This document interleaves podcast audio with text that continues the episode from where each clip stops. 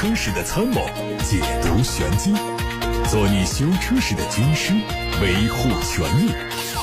做你开车时的朋友，分享乐趣。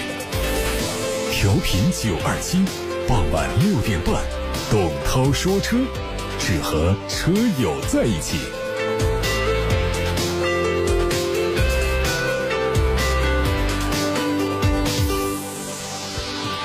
各位好，我是董涛，在直播间等待跟各位交流互动。大家可以把选车用车的提问，把汽车消费维权的投诉发送到直播间零二七八六八六六六六六这部电话可以打，还有董涛说车的微信公众号可以图文留言看新闻。CNCAP 日前正式发布了二零二零年的第二批碰撞测试成绩。这次参与测试的车型共有六款，加上第一批测试的四款，至今2020年 CNCAP 的十款车型测试结果都已经得到确认。最新发布的第二批六款车型分别是福特福克斯、马三昂克赛拉、丰田 RAV4 荣放、捷达 VS 五、比亚迪宋 Pro DM 和星途 TXL。第一批车型四款车分别是传祺 GA6、大众帕萨特、吉利几何 A 和本田皓影。从最终的结果来看，十款车型当中，只有捷达 VS 五获得四星评价，其余九款车都是五星安全评价。进入二零二零年，中国汽车市场进一步延续低迷的态势，再加上疫情带来不可挽回的损失。国内车企的销量较去年同期是大幅度下滑，营业收入以及净利润下滑成为普遍现象。不过，随着疫情后消费水平提高，车企的业绩表现也开始回暖。根据多家上市车企披露的2020年中期业绩汇报统计当中，超过九成以上企业出现营收利润双下滑，就连一向强势的上汽集团也没有避免。从榜单来看，排名前五的车企分别是上汽集团、比亚迪。东风集团股份、吉利汽车和长城汽车，比亚迪实现了净利润的同比增长，东风集团实现了营业收入的同比增长。奥迪国产全新三厢版 A3L 和两厢版 A3 实车图片在网上流传，新车延续海外版造型的设计。全新 A3 将提供三厢两厢两种车身形式，外观风格也和标准版以及 S Line 版本相同。内饰保留了海外版的整体特征，还有设计细节。它配备了10.1英寸的中控屏和12.3英寸的全液晶仪表，档位布局和换挡设计有明显变化。新一代奥迪 A3 将成为奥迪家族第一款搭载全新电子换挡杆的车型。这个设计使得中控台下方的布局非常简洁。在动力方面，新汽上。上市的车型估计还是会用我们非常熟悉的一点四 T，而变速箱也是七速的双离合。大众官方发布了大众 ID.4 的预告图，它将基于大众汽车集团 MEB 架构，并且采用跨界轿跑风格的车身形式，它有可能在九月一号之前发布。另外，大众 ID.4 还将在一汽大众和上汽大众分别国产，上汽大众的版本最快在今年十月份量产。在外观方面，前脸是封闭的前格栅，搭配贯穿式前脸的 LED 日间行车灯，并且和两侧上翘的灯组相融合。根据之前的申报图信息，ID.4 的长是四米六一二，宽一米八五，轴距两米七六五，续航是五百五十五公里。二零二一款日产轩逸正式上市，四款配置的车型卖价从十一万九到十四万三。整体设计延续老款风格，细节处增加了黑化元素点缀。在吐槽很多的全系卤素尾灯方面，这次的新轩逸也做了一些调整，全系标配了 LED 后尾灯。另外，智享版可以选装暗夜套件，包括黑色的小尾翼、熏黑的中网、熏黑的门把手，运动范很足。在动力方面，是1.6升的全铝四缸机，搭配 CVT 无级变速器。上汽通用官方传出消息，别克新款君威正式上市，四款配置，官方价格十八万八千八到二十一万六千八。二点零 T 车型相比老款下调两万三。新款君威外观采用和君威 GS 相似的语言，整体看上去更加年轻运动。内饰方面整体布局和老款一致，主要变化是换装了全新造型的方向盘，还有按键式的电子换挡。动力是一点五 T、二点零 T，并且采用了全新的动力标志。比亚迪宋 PLUS 已经正式开启预售，它总共推了五款车型，预售价格是十一万八千八到十四万六千八，采用比亚迪家族的三点零版本设计语言，针对不同动力在外观细节上做细微调整。尾部是贯穿式的尾灯组，加入镀铬元素做点缀，进一步拉宽了它的横向视线。在内饰方面，大尺寸悬浮式中控屏配合全液晶仪表，还有三辐式的多功能方向盘，让新车的整体科技感得到提升。动力是一台全新的高功率 1.5T 涡轮增压发动机，搭配七速的湿式双离合变速器。网上传出一组全新哈弗 H 六插电式混合动力车型的实车谍照，整体风格延续第三代 H 六燃油版的风格，只在细节方面做调整。另外还有望配备增程式的动力系统。它的内饰和燃油版差别不大，从中控台底部可以看出，它也会采用旋钮式的换挡。现代旗舰 SUV 已经开始在国内首发亮相了，它的中文名字叫做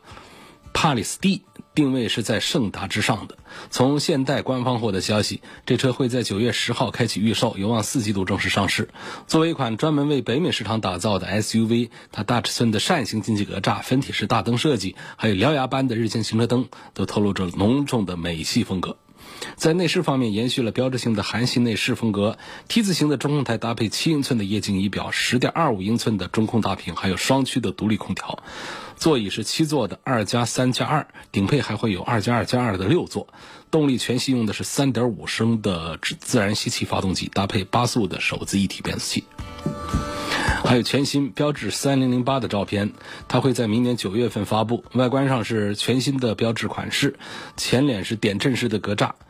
整体上非常具有辨识度，它的侧面线条是不规则的，侧窗的周围有镀铬的装饰带点缀，侧裙处非常复杂的线条设计，还有多辐式的轮毂。在内饰方面，全新三零零八整体布局不变，不过中控台换上了尺寸更大的显示屏，预计会有更多的功能集成到中控屏上。在动力方面，会有汽油、柴油、插电式混合动力和纯电动等多种动力。好，各位正在听到的是晚上六点半到七点半钟直播的董涛说车，欢迎各位把买车、选车、用车的提问，把汽车消费维权的投诉发送到直播间参与互动交流。直播室的热线是零二七八六八六六六六六，还有董涛说车微信公众号和董涛说车的微博都可以图文留言。好，我们从现在开始回答大家的选车、用车提问，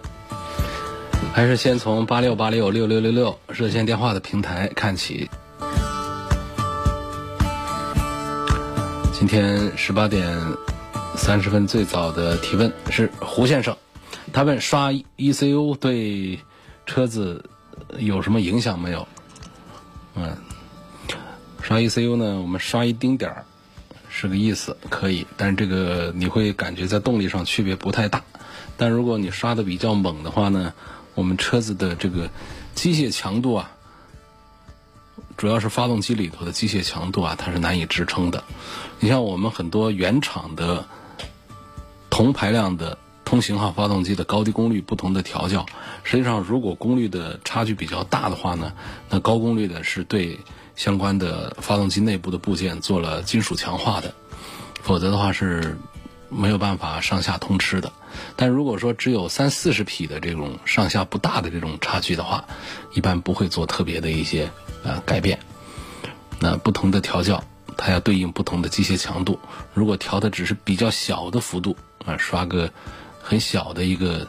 阶段的话，不会有大的变变化，你自己也没有什么获得感。但是刷狠了的话呢，对发动机的寿命还是会有影响。那除非我们刷完之后自己也不怎么猛开它，那我们刷它也没有意义。所以这个刷这个 ECU 啊，从这个。呃，实际的动力效果这个方面来讲呢，它是一个矛盾的，同时它带来的就是刷的动力越好，它的油耗水平那油耗也越高。那同时呢，还有一些就是刷的 ECU 啊，会导致车内的其他看起来跟它完全无关的一些软件系统、一些电子系统出现一些问题。这当中呢，我们几乎都找不到相互的关联。但确实有人报告，刷完之后呢，导致车上的一些功能失灵不好用，又得把它刷回去，那整个情况就完全的复原了。所以这是关于刷这个 ECU 这个事儿，你建议一般来说呢，没必要刷。刘先生问：理想 ONE 这款车是否值得买？在上周的一期节目当中，我专题回答过这个问题，而且说了好几分钟。建议通过董涛说车的微信公众号，在上周的这个重播音频里头去找，每一期的重播音频都会有当期的主要车型的一些文字提示，不用大家从头到尾的听，找到其中的一条。你根据这个小标题去找，大概从某一个时间段切进去就能找到。王先生从。保养、操控、保值方面要对比一下捷豹的 XFL、奔驰的 C260，后期费用那肯定是奔驰的贵呀，操控性那肯定还是捷豹的要好一些，保值率方面那是奔驰的保值率也要高一些，谁的销量大，谁的保值高，这个是王道。捷豹的 XFL 啊，确实是做的还是比较失败的，内饰用的塑料啊太多了，完全跟它的这个 C 级车的这个。身价呀，完全是不相符。胡先生要对比的是宋 Plus 和长安的 CS 七五，问的是性能和质量。这两个单元上，我觉得宋 Plus 还是要强一点啊，比长安的要好一点。长安的这个车呢，实际上造型上是非常成功的，很漂亮，而且销量上也比较好。CS 七五的销量是长安汽车的支柱，但是呢，这个长安汽车啊。从长安福特、长安马自达到长安的自主，他们在质量控制方面一直在我们的其他汽车集团当中说不上话、配不上号，啊，比较差一点。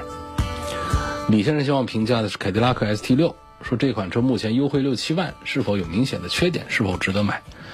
倒是没有什么明显的缺点。这个车吸引大家的就两点：第一个，价格便宜，本身价格便宜，再优惠一点就更便宜；第二个呢，就是块大，五米多的车长。包括这个美系车这种直线条的设计，让一个尺寸本来不大的也会显得特别大。嗯，这是这个车上两个点。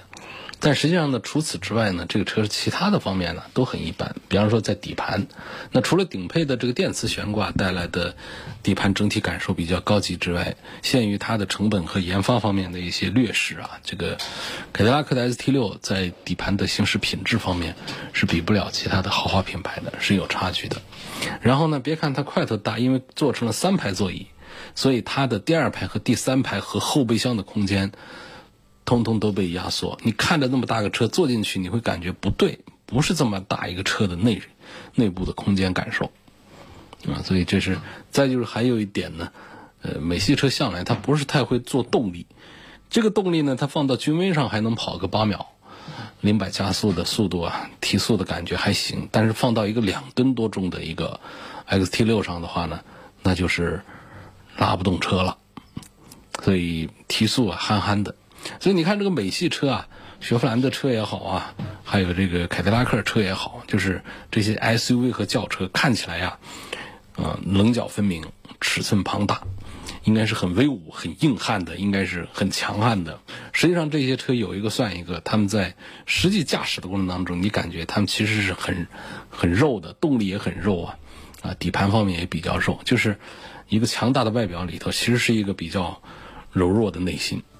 嗯，这是凯迪拉克和雪佛兰和别克的一些大尺寸的产品的一个共同的特点，就是它的实际的驾控表现，并不是它的外形所表现出来啊那种阳刚的风格。有个朋友在“董涛说车”的微信公众号上问我说：“我的车是一三款的丰田锐志，那现在已经是六年半时间过去了，开了三万多公里，最近一年呢，发现油耗是一直在十五六个。”以前呢，一般都在十三个左右。上高速拉了一下，油耗基本能到十个左右。现在上高速了，油耗也不会降，别的没什么问题。那么这种情况，积碳算不算严重的？需不需要到店里去做一个除碳套餐，还是买个油路三效就可以了？你这种情况啊，我觉得首先要弄清楚是不是积碳的原因。那应该说，跑了六年多的车有积碳是非常正常的，中轻度的积碳。通过油路三效是可以把它清刷干净，但是重度积碳的话，肯定得拆开了做这个物理的去除。所以这个现在建议你到九二七汽车生活馆呢，让那边的技师用内窥镜，你你可以过去找彭工啊，用内窥镜看一下你里头不用先打开来修，也不用先加油路三效，先看一下是不是积碳导致的油耗升高。第二呢，就是锐志的车呢，它当年的锐志呢，它本身就是 V 六，它的油耗就不是它的优势，油耗本身就比较大。但是呢，你是最近一年发现油耗一下子上了两三个的起来，这确实我们需要找一下原因。呃，原因比较多的确实就是积碳导致油耗升高、动力下降，但是还有其他的，包括这个油电气各个方面都有可能。包括我们的电脑系统，时间长了之后都有可能出现了一些问题，导致油耗升高。所以建议第一步呢，按照最大可能性来排查，最大可能性就是积碳，那就用内窥镜先看一下，嗯，再做决定。家里有一台燃油车，现在呢想买一台纯电车，市区通勤用。纯电动车平时关注少，你节目当中提的也不多。近期看了一下五菱 mini。不知道怎么样，想听听你的意见。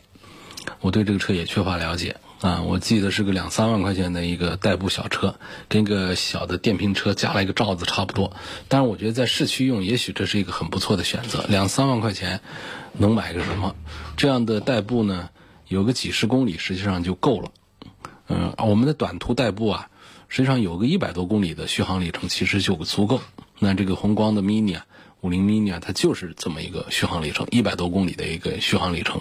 啊，很短很小的一个车身，啊，就跟咱们的 smart 还小这么一个车。我觉得短途代步买这个车可以，但是我对这款车的驾驶、呃空间配置、电池的性能各方面我是缺乏了解。我只是从价格对应的续航里程和这个五菱这个品牌来讲，似乎都是匹配，都是恰当的。所以，至于这个车到底说毛病多不多，两三万来买它会不会后悔？我觉得恐怕还不能提前下什么结论。有个朋友问我说：“我想用五系、宝马五系对比一下奥迪 A 六和奔驰 E 级，在他们当中，五系的整体水平是不是最高的？它的2.0加 8AT 加前双叉臂后多连杆这一套是不是很经典、很耐操？”低功率有没有小马拉大车的感觉？嗯，没有这样的感觉，没有小马拉大车的感觉。而且我平时在评车的时候，我很少说“小马拉大车”这么一个俗语，因为在车评圈里面说的太多了，我也听不得了。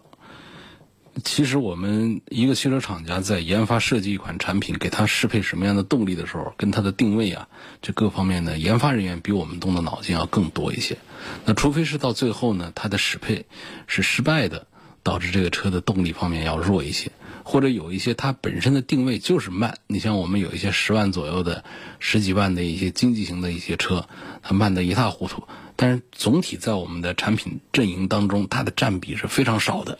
绝大多数的动力啊是跟它的价格、跟它的车型是匹配的，是一个正常的表现。你到了百万级，谁还是八秒、十秒的提速呢？不都在六秒左右了吗？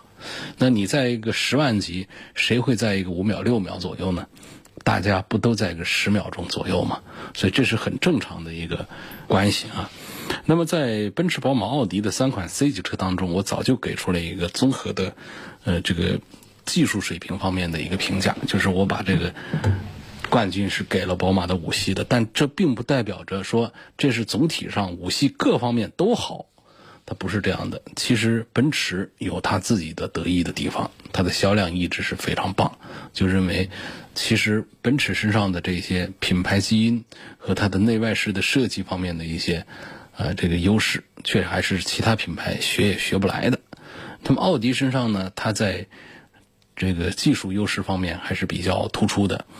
它在配置，在它的一些底盘优势方面做的都非常棒。那么从机械的综合表现上来看的话呢，那呃，宝马的五系确实强一些。但是五系在内饰的用料啊、的做工这个方面呢，一直是一个短板。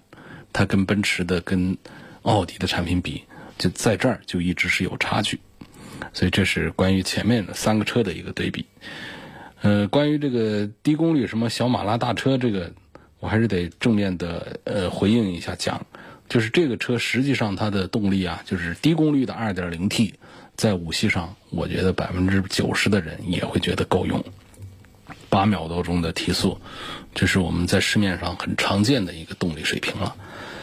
最后呢，就是 BMW 家族里面 X 七的平台是不是对标的进口的五系？这个绝绝对不存在这么一个呃一一个说法啊。那么这个七系呢，它是呃这个 X 七啊，X 七是来自于宝马的一个啊这个 Clear 平台。这个平台上呢，有一款产品大家会觉得很厉害啊，就是库里南劳斯莱斯的那款七八百万的 SUV。所以我们往上这样来讲的话呢，跟奔驰的 GLS 放在一块儿，宝马的 X 七呢，它就更有话题性一些。实际上它只是一个一百万啊出头的一个车，但实际上它的这个平台级别确实还是做的比较高的。那宝马在这个平台上呢，确实是可以研发出更多的产品出来，但是呢，不代表着它就是跟哪一个车哪一个车就是一个完全的一个对应的一个等号关系。这当中区别还是很大。你看，在劳斯莱斯的库里南上，其实那劳斯莱斯是为它专门的做了一些奢华的框架结构的，所以你会感觉这两个车开起来也不可能说是呃完全一样的，啊，区别还是非常大的。所以这个叉七，首先叉七它跟这个五系这种对应关系啊也就不对，跟五系对应的这个平台关系呢，应该讲就是叉五来对应五系。叉五对应五系，这个要对一些，啊，那么这个叉七呢，它是一个更高端的平台，它对标的是什么呢？奥迪的 Q 八、奔驰的 GLS，这些百万级别的中大型的 SUV。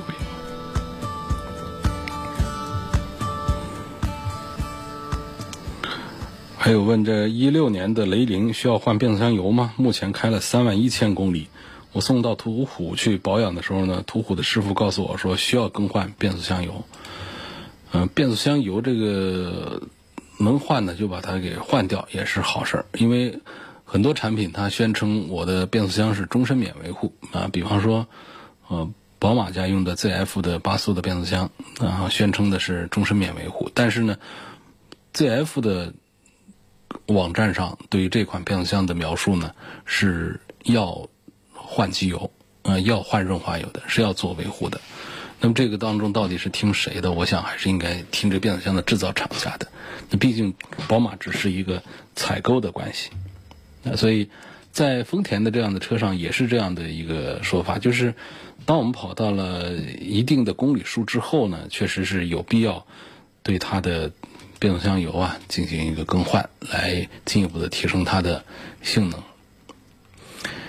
像在雷凌这样的车上呢，用的 CVT 的变速箱呢，我觉得它的磨损本身要比其他的变速箱要大一些，所以我觉得是更有必要对它进行更换。那不管这个说明书上怎么写的，我觉得这都是有必要自己来换。但是呢，至于说你这车才跑了三万一千公里就要你换，我觉得这个有点抢钱的意思了。不跑个六七万公里就不用在乎这个换变速箱油的事儿，本身这就是一个我们对车辆的一个额外的一个保护，不可能说在三万公里都需要做一次换油，所以那个叫什么虎的这个店呢，这个维修师傅呢还是不太厚道。希望科普一下 A 级车、B 级车、C 级车 BBA 分别是个什么意思？哎呦，这个也太初级了啊！BBA 什么意思？B，BMW，还有奔驰 B 啊，奔子，还有奥迪，这手写字母分别是 BBA，就讲的是奔驰、宝马、奥迪。然后 A 级车、B 级车、C 级车是个什么意思？这分别对应的是紧凑级的车、中级车和中大型车。其实呢，A、B、C 这个事儿呢，它还是在这个专业领域里面的一个说法。他们在做一些车型的代号的时候呢，内部代号的时候，通常会用上 A、B、C 啊这样的。那么延续下来的话，啊，这个 A 级车、B 级车、C 级车就在民间给传开了。实际上呢，就是对应的就是小的车啊，大一点的车和更大一点的车，这很好理解了 A、B、C。那么举例，典型的举例。让大家更容易记住，比方说像 Polo 这就是一个 A 零级的车，就是比 A 级还要再紧凑一点。那比方说到了卡罗拉呀、轩逸呀、嗯这个思域啊这样的产品，速腾啊、高尔夫啊，比 Polo 是不是大一点？是，它是不是 B 级？不是，他们是 A 级，这是标准的 A 级车，就是紧凑型的车啊。而且这些一般的都说轿车啊。那么哪哪些车是属于 B 级呢？它 B 级就要比他们大一些。就回到前面说的几个举例的上，那对应的就是像日产的天籁、本田的雅阁、英仕派，还有呃丰田的凯美瑞，这就是 B 级啊 B 级轿车，也叫中级轿车。好，接着后面还要看什么是 C 级车，就是中大型的车。比方说到了奥迪的 A 六。这不仅仅是说它更贵一些，我们要讲的是它这个尺寸上的，呃，因为我们在大众啊、本田呐这些产品上，我们很难举例，呃，这么这么，呃，典型的这种 C 级车出来。那他们有些车呢，它是属于介于 B 级、C 级之间的，上下不靠的这些车，像这个大众里面还能找一个，比方说像辉昂，这就是一个 C 级车，嗯，但是我们在本田家族里面就找不出来一个。呃，在丰田家族里面，我们还能原来还可以找一个皇冠出来，现在也不行。那么日产里面也还也是找不出来，所以这样的话，我们说这像 BBA 里面的这样的尺寸的，就车长在五米左右的，应该严格讲得过个五米那个样子啊。当然这都是民间标准。那像奔驰的 E 级、宝马的五系、奥迪的 A 六，这些是属于典型的 C 级。其实后面还有 D 级啊。就更大一点，对应的是奔驰的 S、宝马的七系、奥迪的 A 八，啊，这些就属于是 D 级车。所以在轿车里面的这个 A、B、C、D 啊，就是这么来分的。这种分法呢，也都停留在我们民间车友的一个认可上。实际上，在厂家工程师的眼里，可不会这么来跟你讲 A、B、C、D 啊这样的呃紧凑型这样的产品，在营销领域。会用上，然后就是在车友圈里面，在用户圈里面会这么来说的。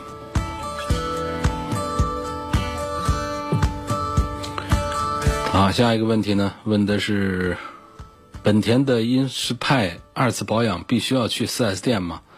我们不不一定必须去 4S 店，法律赋予我们消费者有有自由选择服务机构的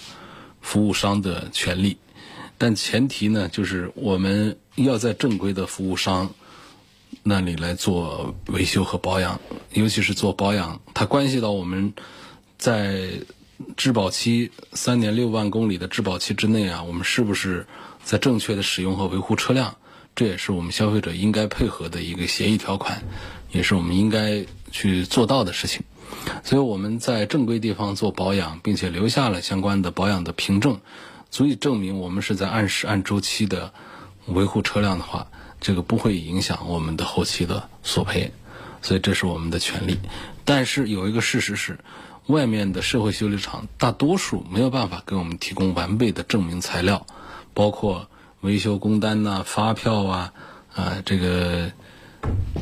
检验单呐、出厂证明啊这一套东西，往往东西不全。那么到了 4S 店那儿扯皮拉筋的事儿也比较多见，你提供这东西 4S 店不认可，其实这种争议点呢，在现行的法律里面也没有把它明确，法律里面也没有明确说到，只要社会修理厂有维修资质，提供了发票，提供了维修项目清单就可以，他也没有这样说，所以呢，这个还是在一个民间的一个模糊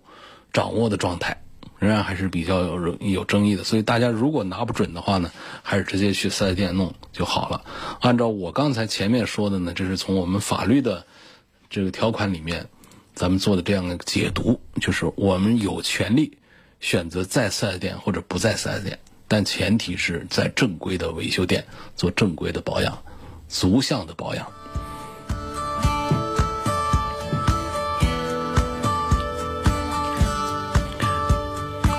这有个问题问，呃，呃，大众的辉昂跟凯迪拉克的 CT 六哪个性价比更高？这我还是觉得接价格很接近情况下，我还是赞成凯迪拉克的 CT 六啊。啊，CT 六用上了凯迪拉克最新的一些技术，但是辉昂上并没有用上奥迪最好的东西。而且从尺寸上讲，从规格上讲，刚才我们不讲了 A、B、C 级嘛？这辉昂是属于 C 级车，凯迪拉克 CT 六我们都可以把它算到 D 级车，因为它超过了五米二的车长。这个就是按照我们的奔驰 S、宝马七系这些产品的尺寸规格来了。但是它的价格优惠过后二十几万，跟这个辉昂差不多，因此讲它的性价比就在这儿。体现了，这不仅仅是它一个尺寸大的问题，而是说在这个研发平台上，它会有更高端的一些技术的加入。问这一代的宝马三系怎么样？是买它的普通轴距版还是买个长轴版？这一代的宝马三系呢是。首先，纵向比过去的三系，从这个操控性能方面讲，是一代更比一代差；但是从舒适性能上讲，是一代更比一代强。第二呢，横向对比奔驰的车和奥迪的车来讲呢，在这个时代，从这个横切面上来看，这个阶段还是宝马三系在操控性方面做的要更好一些，那胜过奥迪 A 四和奔驰的 C 级。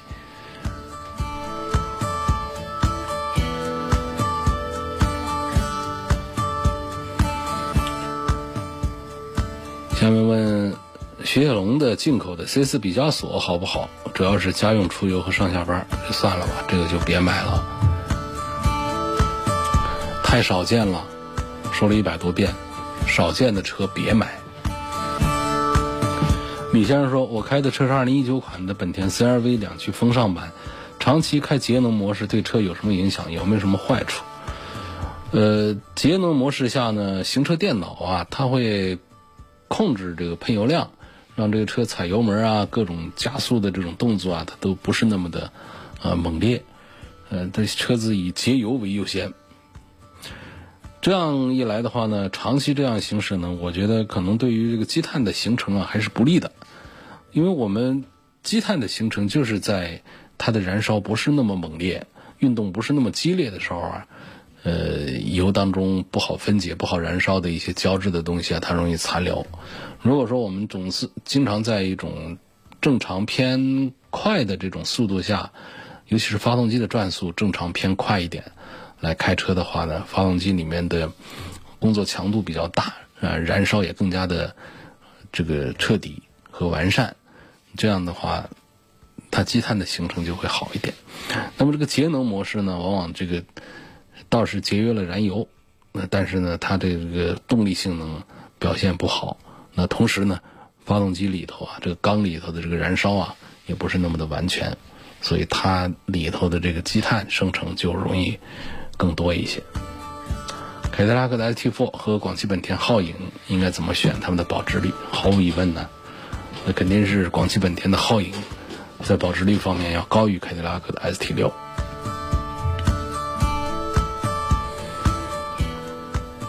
还有问途锐、飞行家、XT 六、叉 C 九零，我注重的是动力、空间、安全性、后期费用，哪个配置比较划算？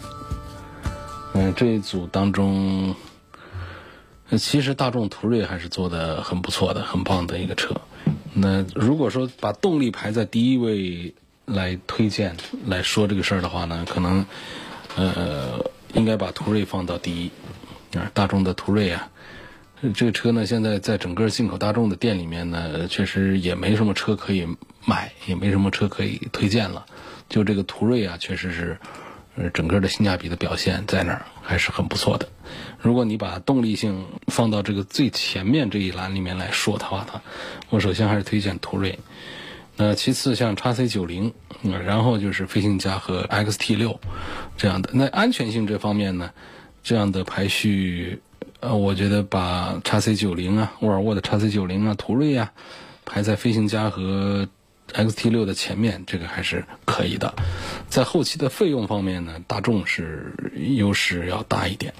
大众的后期费用还是要相对便宜一点，但是也不是那么便宜，毕竟这几个车都是豪华，哎，中大型的 SUV，中高档车了，所以后期的费用不可能说是像中低端品牌和中低端车那样的。简单便宜。今天就说到这儿了，感谢各位收听和参与晚上六点半到七点半直播的董涛说车。更多的节目重播音频以及选车用车提问，都可以通过董涛说车的全媒体平台找到。董涛说车微信公众号、微博、蜻蜓、喜马拉雅、九头鸟、微信小程序、梧桐车话、车架号、易车号、百家号等等，董涛说车栏目平台。